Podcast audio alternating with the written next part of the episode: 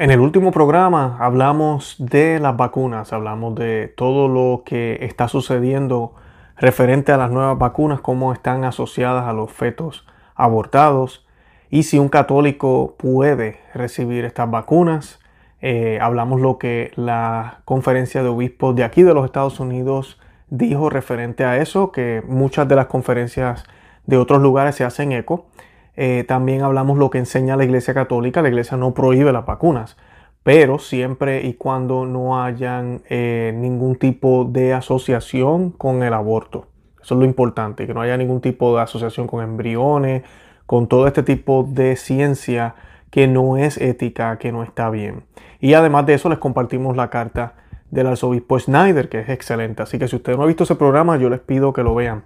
El programa de hoy es en un sentido una continuación a este tema, porque hoy pues voy a estar hablando de la biomedicina en el 2020 y cómo eh, los fetos abortados y todo este tipo de cosas están siendo utilizadas para encontrar curas eh, o para hacer tratamientos para enfermedades.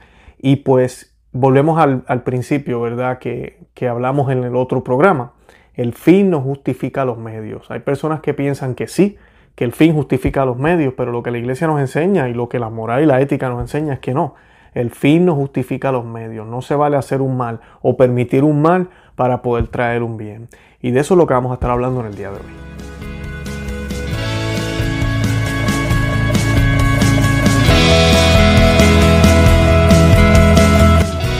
Bienvenidos a Conoce, a y de tu fe. Este es el programa donde compartimos el Evangelio y profundizamos en las bellezas y riquezas de nuestra fe católica.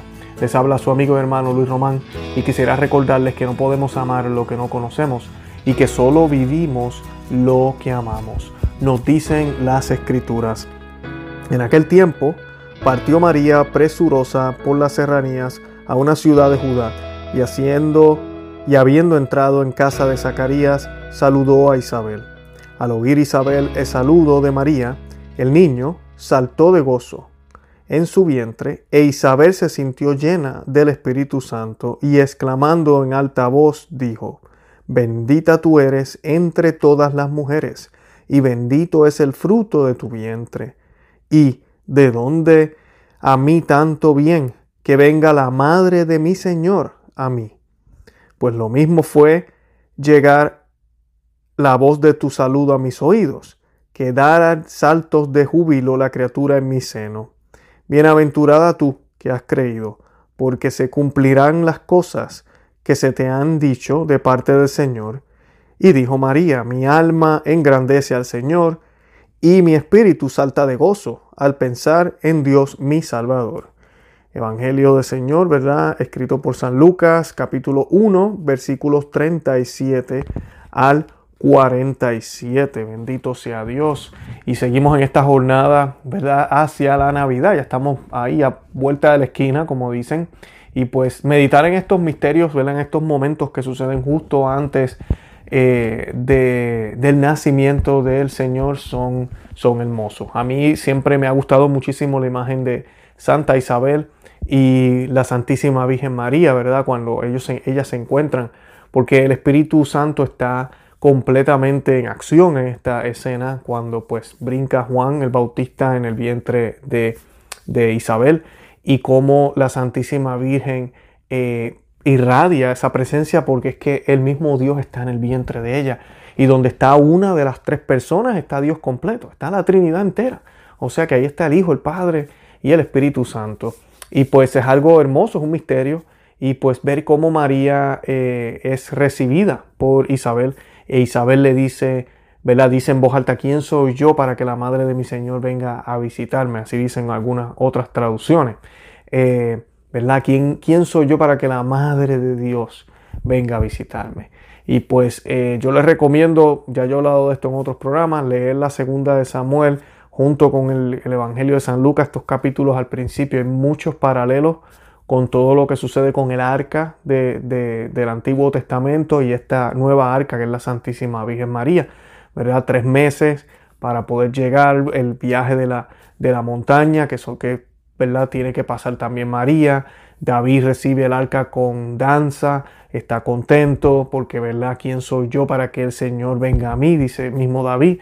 Y acá tenemos a Isabel diciendo lo mismo y el niño en su vientre danzando. Así que hay muchas, muchas coincidencias ahí. Lucas no hace eso por accidente. Como un buen judío está tratando de no tan solo reportar los eventos como le fueron dichos a él, sino también de darnos una idea de qué significan estos eventos y quiénes son los que están en esta historia. Y pues en el día de hoy, eh, hablando de historia, nosotros estamos llamados a vivir la fe católica, a vivirla. Es bien fácil hablar de la Biblia, es bien sencillo meditar, orar, ir a la misa, ir a la casa, pero cuando vienen momentos donde tenemos que tomar decisiones, donde tenemos que ver qué es lo ético, qué no es lo ético, eh, ahí es donde es difícil, porque a veces no estamos ni informados.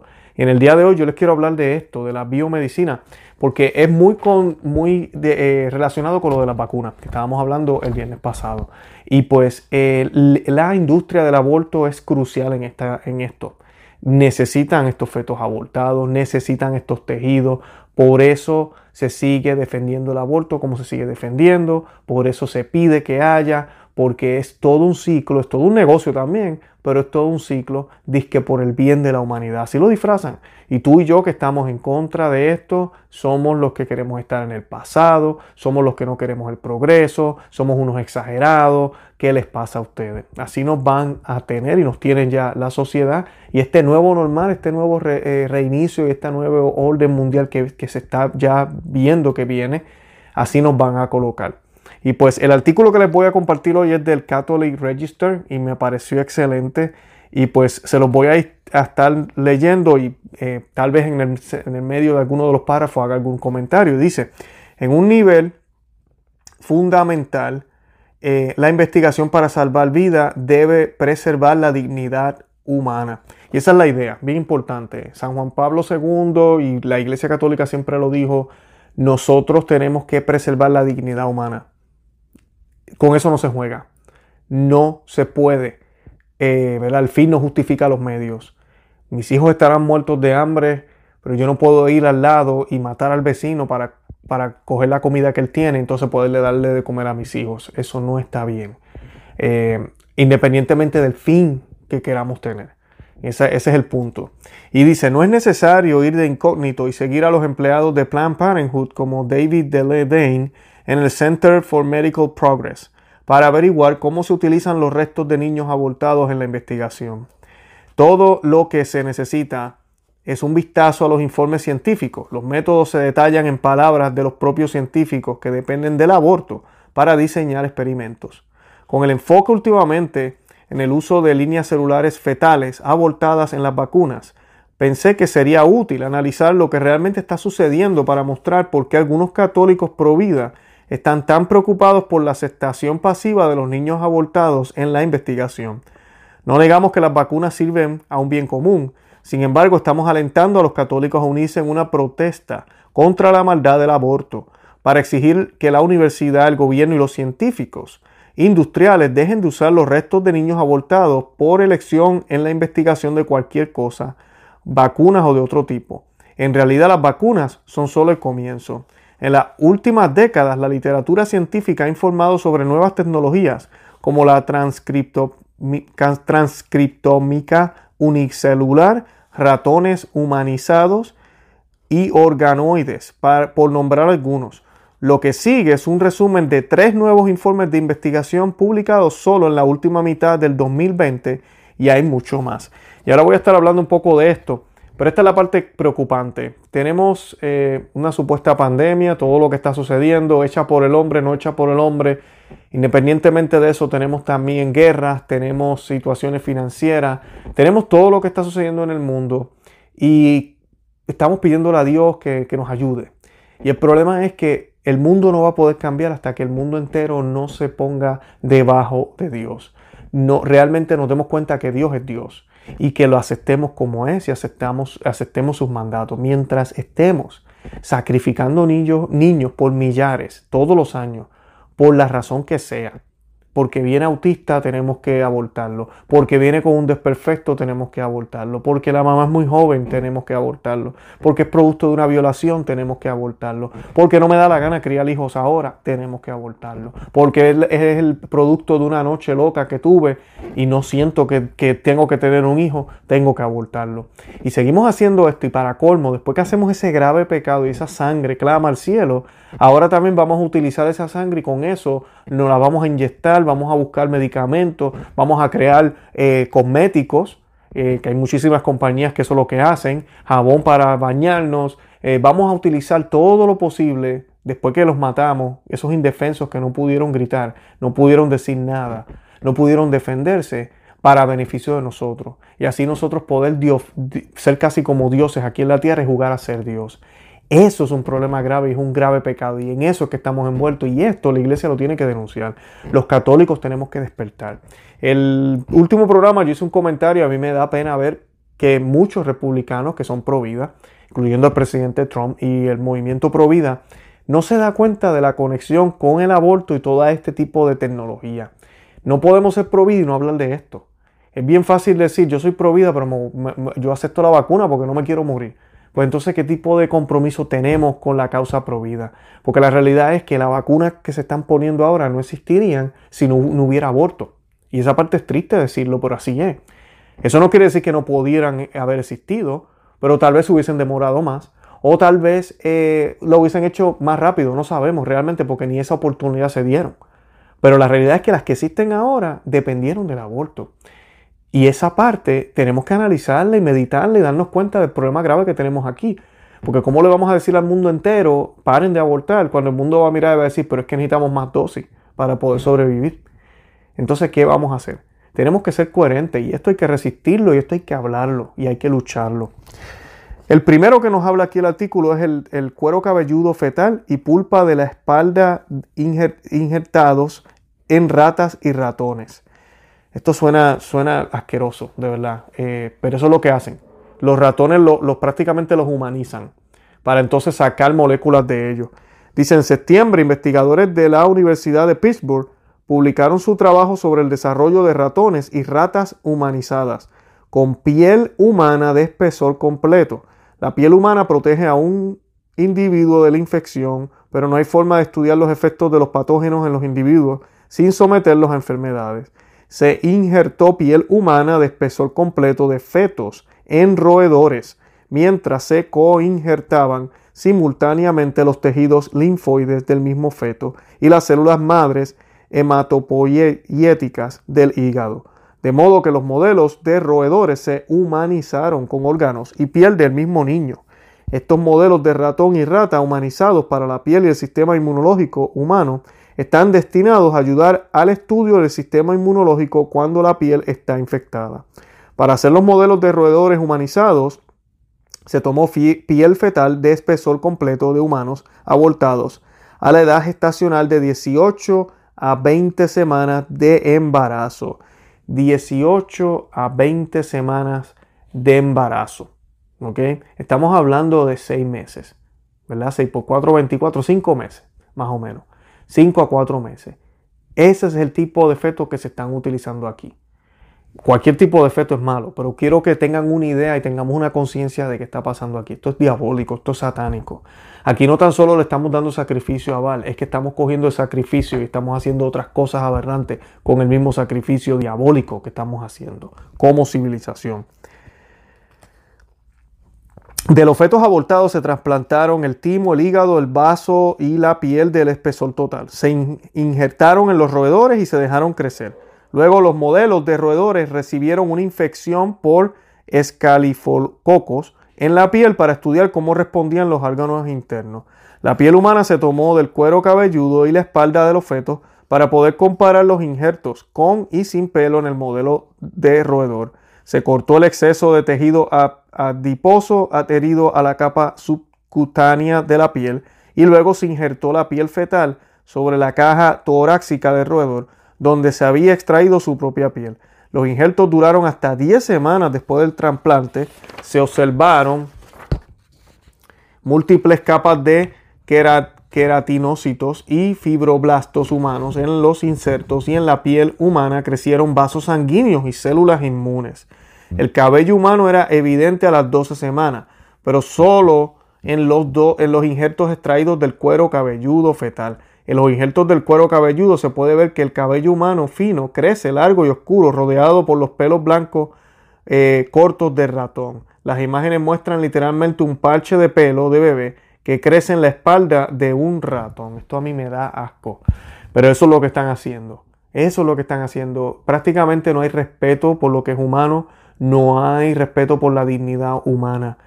Esto es satánico. Esto es obra del demonio. Esto es obra del diablo. Y pues eh, hay que hablarlo y hay que decirlo. Simplemente, y esta es la parte que yo les comentaba, es por ganar unas décadas, por ganar unos años más, estamos arriesgando la vida eterna entera, completa. Porque déjenme decirles algo. La vida eterna, el fuego eterno, esto no es solo para católicos, esto es para el mundo entero. Creas o no creas, pienses que es mentira o verdad, cuando te mueras, ahí vas a ver. Y eso no va a cambiar. Al igual que la gravedad. Tú puedes creer en la gravedad y puede ser que no creas en la gravedad. Te trepas en el techo y saltas y sabes qué va a pasar, vas para abajo. Te guste o no, hayas creído o no, vas para abajo, porque es ley de gravedad, la gravedad te va a empujar hacia abajo. Así que así mismo es el cielo y el infierno, así mismo son las realidades eternas, para el que cree y para el que no cree, para el que vivió bien y para el que vivió mal, para el que supo, al que le importó y al que no le importó. Así mismo es. Y todo esto hace eco allá en la eternidad, todo esto hace eco allá en la eternidad. Eh, este trabajo que les acabo de decir fue financiado por el Instituto Nacional de Salud y aprobado por las instituciones nacionales de salud, Instituto Nacional de Alergia y Enfermedad Infecciosa y la misma rama con la que Moderna colabora para la vacuna del, COVID-19. Eh, otro experimento son los fetos utilizados para estudiar las diferencias raciales en la exposición de PBDE. En julio, también en la revista Scientific Report, un equipo de Estados Unidos publicó sus hallazgos sobre las diferencias raciales en la exposición fetal, el feto se expone a los PBDE a medida que las sustancias químicas se transfieren a través de la placenta desde la madre. Pero dado que su hígado no puede metabolizar las sustancias químicas con tanta facilidad, los PBDE se acumulan en el niño en desarrollo y continúan acumulándose en la infancia y la niñez. Todos momentos críticos para el desarrollo de los sistemas endocrino, endocrino inmunológico y neural. Para ayudar la exposición en los niños por nacer, investigadores de la Universidad de California y la Agencia de Protección Ambiental de California realizaron un estudio de 2008 a 2016. En cuatro oleadas de estudios reclutaron un total de 249 mujeres programadas para un aborto en el segundo trimestre. Miren eso. Aquí no da los detalles y no dice si estas mujeres pagaron, a mí le pagaron por hacerlo, pero posiblemente así lo hicieron. Y son mujeres que lo hacen por el dinero.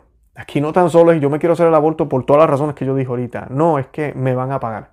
So, básicamente yo acepté un trabajo, quedo embarazada y que me hagan un aborto. Y estas personas están obteniendo niños abortados que ni siquiera fue por una decisión, por lo que fuera, que no ninguna, nada de eso lo hace moral, pero a la misma vez es algo que es que tú estás pagando a esa persona para que tenga el niño. O sea, esto es, esto es feísimo. Las mujeres dieron su, su consentimiento por escrito o verbalmente para que su sangre, la placenta y el hígado del niño fueran disecados del cadáver para que los científicos pudieran hacer comparaciones de madre e hijo de los niveles de PBDE.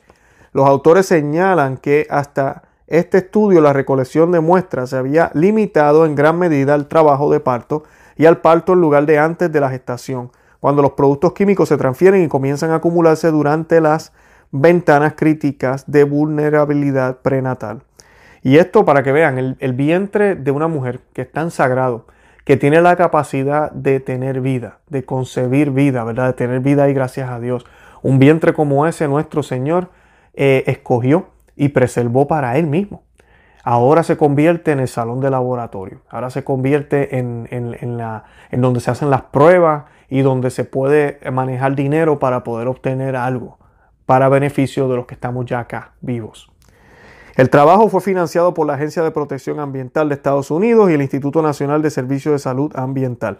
Y esta parte es la que duele. Tú y yo, que vivimos aquí en Estados Unidos, pagamos contribuciones. hace un tiempo nosotros hablábamos de esto, de que la Biblia menciona que los pueblos van a ser juzgados. Sí, los pueblos se juzgan. Y, y es así, sea, los pueblos van a ser juzgados. Nosotros vamos a ser juzgados no solo como individuos, también como pueblos. Y lamentablemente, a mí me da pena decirlo, pero todos los que vivimos aquí contribuimos a esto, conscientes o inconscientemente. Lamentablemente tenemos que pagar por los taxes y los impuestos, no hay de otra, pero en ese sentido estamos contribuyendo. Por eso es que cuando hablamos de elecciones, por eso aquí hablábamos de Trump y seguiremos hablando de política de vez en cuando, porque es que esto es importante. Yo no quiero ser parte de esto. Así que el católico es en todo. Como les decía al principio, tenemos que vivir nuestro catolicismo. Es muy fácil leer la Biblia y quedarnos ahí. Pero cuando se trata de tomar decisiones y ejercer esas decisiones basadas en nuestra fe y que tengan peso para mí y para todos los que me rodean, de eso se trata. De eso se trata. Como era de esperar, los niveles fetales de PBDE fueron más altos que los de las madres. La evidencia también sugirió que las mujeres negras pueden estar expuestas de manera desproporcionada a las sustancias químicas de las retardantes de llama. El documento enfatizó la necesidad de realizar más estudios de los fetos en este rango gestacional. Estos fetos del, del, segundo trimestre esencialmente vivieron su corta vida en el útero como máquinas analíticas y luego se usaron para proporcionar información para mantener seguros a los niños que viven en la sociedad. El fin no justifica los medios. El fin no justifica los medios. Niños que se convierten en un dato más, en una máquina que nos provee data. Eso, eso es lo que son, porque para ellos estos fetos no son ni niños. En eso se han convertido, disque para proteger a los que están ahora en la sociedad. El próximo, ¿verdad? Se llama linfocitos B fetales utilizados para estudiar la autoinmunidad. En julio, esto es este año, un equipo del departamento, y déjenme parar aquí, esto es en julio, en este año, en medio de pandemia, en medio de todo el problema, esta gente jugando a ser dioses. Un equipo del Departamento de Inmunología de la Universidad de Yale informó que a la revista Science sobre el desarrollo de inmunidades en los recién nacidos. Cuando las bacterias y los virus atacan al cuerpo, se defienden produciendo tres tipos de glóbulos blancos, macrófagos, linfocitos B y linfocitos T. Se ha asumido, debido a la competencia de los mecanismos bioquímicos entre los linfocitos, que la producción de anticuerpos es limitada en el desarrollo fetal temprano, dejando a los recién nacidos vulnerables a la infección. Sin embargo, las muestras de sangre de recién nacidos muestran abundantes autoanticuerpos. Para investigar esta inmunidad inesperada, el equipo de Yale diseccionó los cuerpos de los niños abortados para extirparle el hígado, la médula ósea y el vaso. Luego recolectaron células de linfocitos B y produjeron cientos de anticuerpos. Los 15 fetos, todos los cuales fueron abortados en el segundo trimestre del embarazo, escuchen bien, segundo trimestre del embarazo, estos son ya bien formados, criaturas con vida, fueron obtenidos del Laboratorio de Investigación de Defectos de Nacimiento de la Universidad de Washington. Se compararon muestras de sangre, médula ósea y heces de adultos sanos para evaluar la producción de anticuerpos y la microbiota intestinal. El estudio encontró que los mecanismos incompletos de tolerancia a los linfocitos B en los fetos favorecen la acumulación de células similares que también tienen la propiedad de unirse a las bacterias y promover la colonización en el intestino, lo que fomenta una ruta de desarrollo alternativa para los anticuerpos en los recién nacidos. Este trabajo fue financiado nuevamente por la NIH, una beca en Yale y el Pew Charitable Trust. Eh, mismo concepto de nuevo, eh, niños ya formados, tratando de, ¿verdad? de obtener algo por los que viven ahorita. Eh, la otra eh, cosa que quiero recordarles, ella era el último, es el tercero. Voy a leerles aquí de la encíclica Evangelium Vitae del Papa Juan Pablo II, que declaró lo siguiente, para que veamos por qué no podemos permitir esto.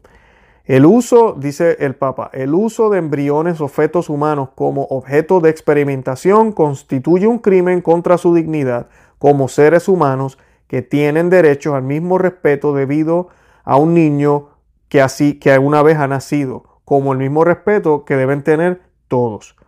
En un nivel fundamental, la investigación para salvar vidas debe preservar la dignidad humana.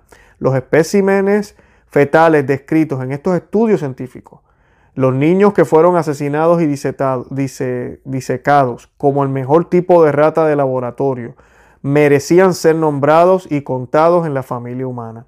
Y eso es muy cierto. Esta última parte ya no es del Papa. Y es muy cierto. Son seres humanos. Seres humanos que tuvieron un papá y una mamá. Así ellos hayan reconocido eso o no. Y fueron tratados como la peor basura que existe. Yo creo que era mejor que los tiraran en un balde de basura a que los tomaran después de muerto y hicieran lo que están haciendo ahora. Es triste, es triste y lamentable, porque es lo más egoísta que podemos ser, lo más egoísta. Si nos vamos para Génesis, vemos cuando el demonio tienta al ser humano y le dice, no, coman, no se van a morir. Eh, Dios le dice eso porque ustedes van a ser como dioses. A eso estamos jugando aquí. Ahora decidimos que está bien y que está mal. Pensamos que tenemos el conocimiento pleno para eso. Y podemos tocar de aquí y de allá y estamos cruzando unas líneas que no se deben cruzar. Que a la larga, ahorita mismo parecerá beneficioso, pero estos problemas que van a surgir en el futuro, van a venir enfermedades nuevas, van a venir cosas que van a empezar a pasar en los seres humanos por estar utilizando productos, medicinas, medicamentos, alimentos con todo este tipo de tecnología que viene de fetos, que vienen de cosas que son que no son éticas, que no están bien, que no son natural, no es el plan de Dios, no es lo que Dios quiere para nosotros. Eran más que una estadística estos fetos en una tabla de niveles de exposición química o un gráfico de niveles de PBDE en matrices biológicas maternos, placentario fetal o un trozo de cuero cabelludo injertado eh, grotescamente en un roedor. Eran niños no deseados que fueron asesinados por una industria que los explotó para mejorar la vida de los seres humanos deseados. Los católicos tienen el deber de exigir más a los científicos. Y eso es importantísimo. Los científicos tienen toda la obligación y quieren, ¿verdad?, salvar vidas, quieren crear medicamentos, tratamientos. Perfecto. Pero hay unas reglas. Y los católicos tenemos que levantarnos. Y es triste porque ya con esto de las vacunas que hemos visto que los obispos no pueden decir ni sí ni no. La gran mayoría de ellos vaya y vacúnese. Porque es que las circunstancias nos piden que hagamos esto. Es lo, es lo más eh, es, como se manifiesta la caridad al prójimo, vacunándote. Entonces coqueteamos con el demonio por un ratito y después nos dicen por el otro lado, no, pero cuando ya la cosa mejore, ya díganle que no. Y no al aborto, ok, no al aborto. No, o sea, o estamos o no estamos. Es negro o blanco, no podemos mezclarlo, no podemos estar con aguas tibias. Y lamentablemente eso es lo que ha estado pasando, no ahora solamente. Esto ha estado pasando por décadas, yo me atrevería a decir por siglos. Por eso nos han quitado tanto terreno. Y por eso ahora cuando la iglesia grita, el mundo entero se ríe, porque ya no son mayoría, ya no tienen la autoridad, ya no tienen fuerza ni peso, no tienen ni siquiera credibilidad. Y pues además de eso, que ya está comenzando a verse, empieza la persecución. Ah, ustedes no quieren vacunarse. Ah, ustedes no quieren hacer esto. Oh, ustedes critican tal cosa. Ustedes son unos homofóbicos, ustedes son unos odiosos, ustedes no tienen caridad, ustedes son unos rebeldes, ustedes eh, promueven noticias falsas. Bueno, ¿qué no nos dicen? Entonces nos separan de la, de, la sociedad. A la larga nos van a eliminar. Porque en este nuevo normal, nos, tú y yo no tenemos espacio. Lamentablemente así es. Por eso, más que nunca, tenemos que enfocarnos en Jesús. Por eso, más que nunca, ahora en este adviento, y nuestra vida debe ser un adviento completo, debemos prepararnos para la venida del Señor y mirar al cielo y con mucho amor y con mucha tristeza también, pero también alegría, gritarle a los cuatro vientos, ven Señor Jesús, ven Señor Jesús, no tardes más. De verdad que son noticias tristes, pero a la misma vez nos recuerdan por qué estamos aquí, para qué estamos aquí y qué es lo más importante. Bueno, yo los invito a que visiten nuestro blog, conoceamevivetufe.com, que se suscriban aquí al canal en YouTube. También estamos en otra plataforma que se llama Rombo. Por si nos quitan los videos aquí en YouTube, pueden ir allá. Así que les pido que visiten el canal en Rombo. El enlace está en la descripción del video para que también se suscriban a ese canal. Y además de eso, estamos en Facebook, Instagram y Twitter por Conoce, Ama Vive tu Fe. Ahí nos pueden encontrar, pueden compartir también nuestro contenido. A veces yo coloco información escrita en el blog y la comparto en Facebook, no la van, aquí, no la van a ver aquí en YouTube, así que pues la pueden ver en esos medios también. Así que los invito a que vayan y le den me gusta a nuestra página. Y nada, de verdad que los amo en el amor de Cristo y Santa María, ora pro nobis.